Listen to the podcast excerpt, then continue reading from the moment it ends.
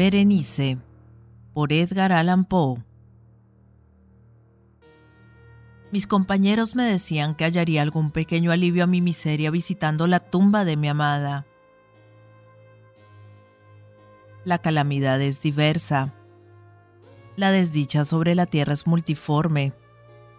Dominando el vasto horizonte como el arco iris, sus colores son tan variados como sus rayos y también tan distintos y tan íntimamente unidos.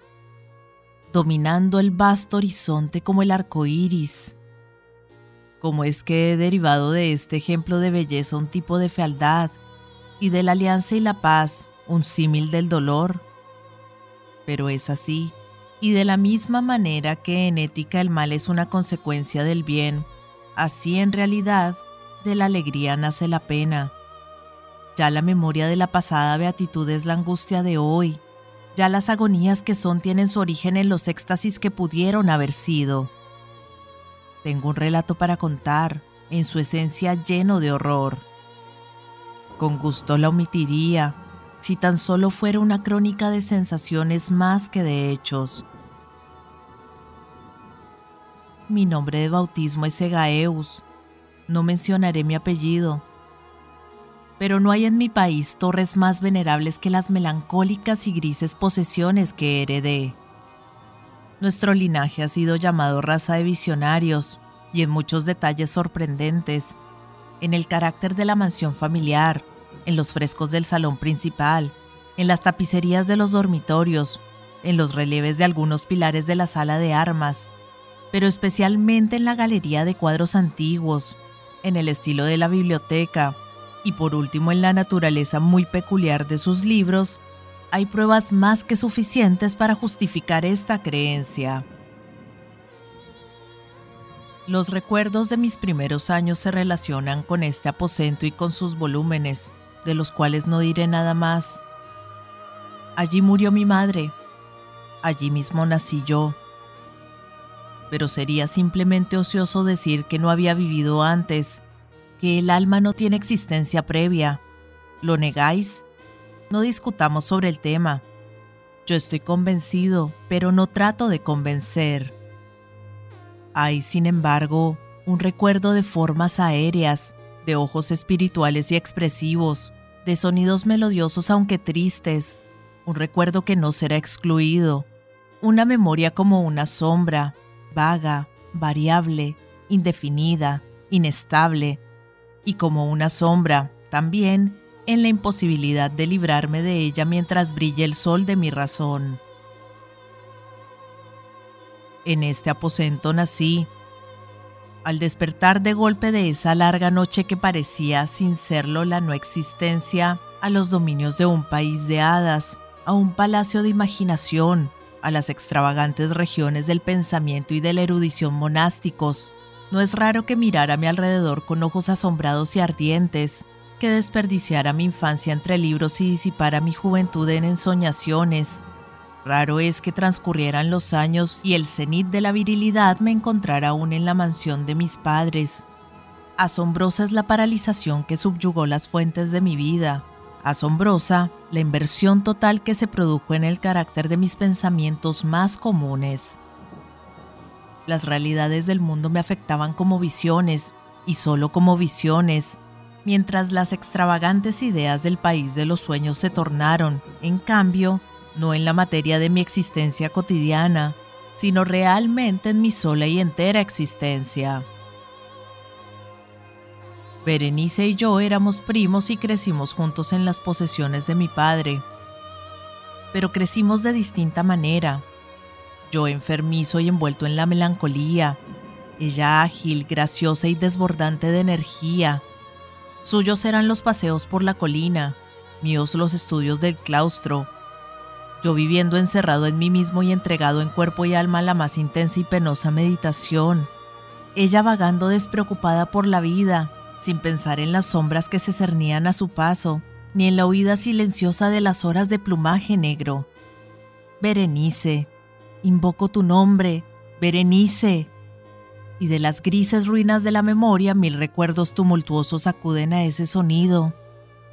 Ah, su imagen está ahora delante de mí, como en los primeros días de su felicidad y alegría. Oh, magnífica y sin embargo fantástica belleza. Oh, sílfide entre los arbustos de Arnheim. Oh, náyade entre sus fuentes. Y entonces, entonces todo es misterio y terror y una historia que no debe ser contada. La enfermedad, una enfermedad fatal, se abatió sobre su cuerpo como el simón, y mientras yo la observaba, el espíritu de una transformación la arrasó, penetrando en su mente, en sus hábitos y en su carácter, y de la manera más sutil y terrible, perturbando incluso su identidad. Ay, el destructor iba y venía, y la víctima, ¿dónde estaba? Yo no lo sabía, o por lo menos ya no la reconocía como Berenice. Entre la numerosa serie de dolencias provocadas por este primer y fatal ataque, que operó una revolución tan horrible en el ser moral y físico de mi prima, debe mencionarse, como la más afligente y obstinada en su naturaleza, una serie de epilepsia que solía terminar en catalepsia, trance muy similar a la disolución efectiva, y de la cual su manera de recobrarse era, en muchos aspectos, brusca y repentina. Entretanto, mi propia enfermedad, pues me han dicho que no debo darle otro nombre, mi propia enfermedad, digo, crecía rápidamente y agravando sus síntomas por un uso inmoderado del opio, asumía el carácter de una monomanía nueva y extraordinaria. De hora en hora, de minuto en minuto, fue ganando energías y a la larga acabó por obtener sobre mí un incomprensible ascendiente. Esta monomanía, si así debo llamarla, consistía en una irritabilidad mórbida de esas propiedades de la mente que en la ciencia metafísica se denominan atención.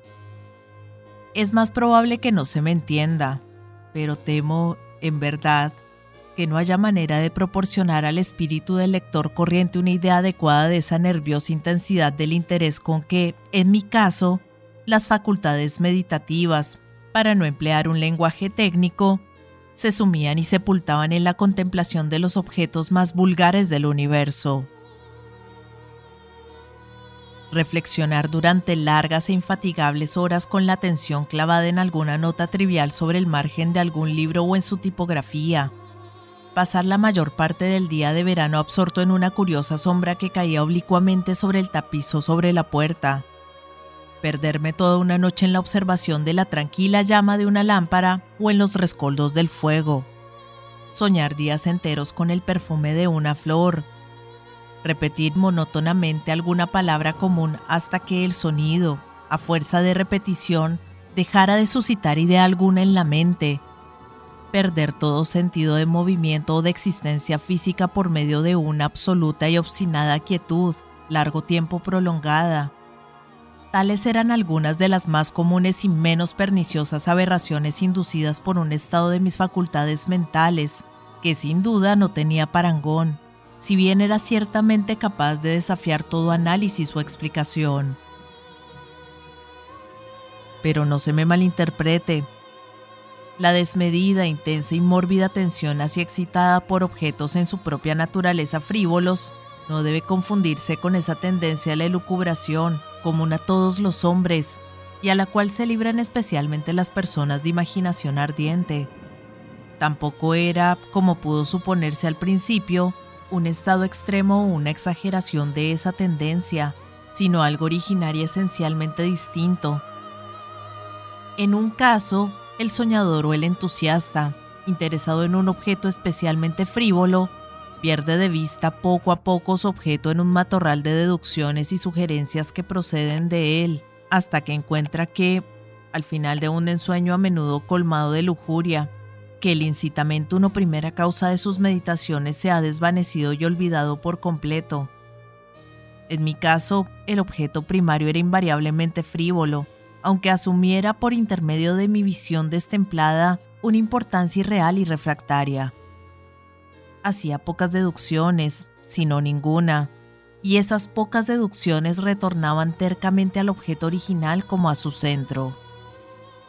Las meditaciones nunca eran placenteras, y al cabo del ensueño, la primera causa, lejos de estar fuera de la vista, había alcanzado ese interés sobrenaturalmente exagerado que constituía el rasgo predominante de mi dolencia.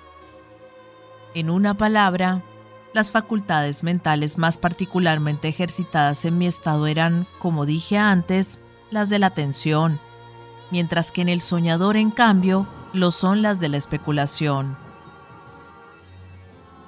Mis libros, en esa época, si no servían realmente para aumentar el trastorno, participaban vastamente, como se percibirá, por su naturaleza imaginativa e inconexa, de las cualidades características del trastorno mismo. Recuerdo bien, entre otros, el tratado del noble italiano Coelho Secundo Oscurio, La grandeza del reino santo de Dios, la gran obra de San Agustín, La ciudad de Dios, y la de Tertuliano, La carne de Cristo, en cuya paradójica sentencia, el Hijo de Dios murió. Es por eso por lo que se cree, porque es absurdo, y sepultado y resucitado, es cierto porque es imposible, ocupé mi tiempo íntegro durante muchas semanas de laboriosa e infructuosa investigación. Se creerá pues que, arrancada de su equilibrio solo por cosas triviales, mi razón casi se asemejaba a ese risco marino del cual habla Ptolomeo de Festión, que resistía inmutable los ataques de la violencia humana y la furia más feroz de las aguas y los vientos, y que temblaba solo al contacto de la flor llamada asfódelo. Y aunque para un observador desatento pudiera parecer algo obvio que la alteración producida en la condición moral de Berenice por su desventurada enfermedad habría de brindarme muchos objetos para el ejercicio de esa intensa y anormal meditación, cuya naturaleza he tenido cierto problema en explicar, en grado alguno era ese el caso. En los intervalos lúcidos de mi dolencia, su calamidad, por cierto, me daba pena, y profundamente deprimido por la ruina total de su bella y dulce vida, no dejaba de meditar con insistencia y amargura en los prodigiosos medios por los cuales una revolución tan extraña había podido de pronto desencadenarse. Pero estas reflexiones no participaban de la idiosincrasia de mi mal, y eran semejantes a las que, en similares circunstancias, podrían ocurrírsele a la masa común de los hombres. Fiel a su propio carácter, mi trastorno se recreaba en los cambios menos importantes, pero más llamativos, forjados en la constitución física de Berenice, en la singular y muy espantosa distorsión de su identidad personal. En los días más radiantes de su incomparable belleza, seguramente nunca la amé. En la extraña anomalía de mi existencia, los sentimientos en mí nunca venían del corazón y las pasiones venían siempre de la mente. A través del gris del amanecer, en las sombras entrelazadas del bosque a mediodía y en el silencio de mi biblioteca por la noche, había revoloteado ante mis ojos y yo la había visto, no como una Berenice que vive y respira, sino como la Berenice de un sueño, no como un ser de la tierra, carnal, sino como la abstracción de tal ser, no como algo para admirar, sino para analizar, no como un objeto de amor, sino como el tema de la especulación más abstrusa e inconexa. Y ahora, ahora temblaba en su presencia y palidecía cuando se acercaba. Sin embargo, lamentando amargamente su decadencia y deplorable condición, recordé que me había amado largo tiempo y en un mal momento le hablé de matrimonio. Y por fin se aproximaba la fecha de nuestras nupcias, cuando, en una tarde de invierno en uno de esos días intempestivamente sofocantes, calmos y brumosos, que son nodriza de la bella Alción, me senté, y me senté creyéndome solo, en el gabinete interior de la biblioteca. Pero al levantar los ojos, vi que Berenice estaba parada delante de mí. Fue mi imaginación excitada, la brumosa influencia de la atmósfera, el incierto crepúsculo del aposento o la lúgubre vestimenta que envolvía su talle, lo que le confirió una silueta tan vacilante e indefinida? No sabría decirlo. Tal vez había crecido desde que cayó enferma. No profirió una palabra, y yo por nada del mundo hubiera pronunciado una sílaba. Un escalofrío helado recorrió mi cuerpo, me oprimió una sensación de insoportable ansiedad, Una curiosidad devoradora penetró mi alma y reclinándome sobre la silla, permanecí un instante sin respirar, inmóvil, con los ojos clavados sobre su persona. Ay, estaba en exceso demacrada, y ni un vestigio de su antiguo ser asomaba en línea alguna de su fisonomía. Mis ardorosas miradas se posaron al fin en su rostro. La frente era alta, muy pálida y singularmente plácida, y sus cabellos, alguna vez azabaches, la recubrían en parte y ensombrecían las hundidas sienes con innumerables bucles, ahora de un rubio, cuyo carácter fantástico discordaba violentamente con la melancolía reinante de su fisonomía. Sus ojos no tenían vida y parecían sin pupilas, e involuntariamente aparté la mirada de su rigidez vidriosa para contemplar los labios, finos y contraídos. Se entreabrieron, y en una sonrisa de expresión peculiar, los dientes de la alterada Berenice se revelaron lentamente a mis ojos. Ojalá nunca los hubiera visto o después de verlos me hubiera muerto. El golpe de una puerta al cerrarse me distrajo y alzando la vista vi que mi prima había salido del aposento. Pero del desordenado aposento de mi cerebro, ay, no había salido, ni se apartaría el espectro blanco y horrible de sus dientes. Ni una mácula en su superficie, ni una sombra en el esmalte, ni una melladura en el borde, pero el instante que duró esa sonrisa había bastado para grabarlos a fuego en mi memoria. Los veía ahora más inequívocamente que entonces.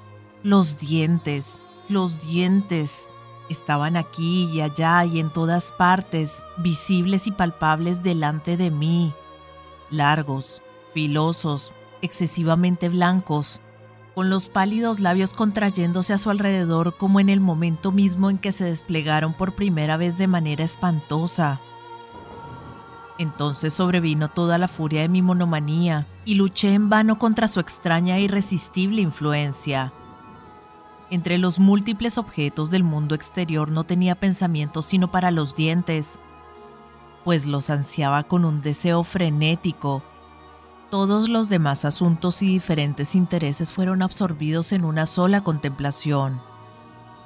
Ellos, solo ellos estaban presentes al ojo de mi espíritu, y en su específica individualidad llegaron a ser la esencia de mi vida intelectual.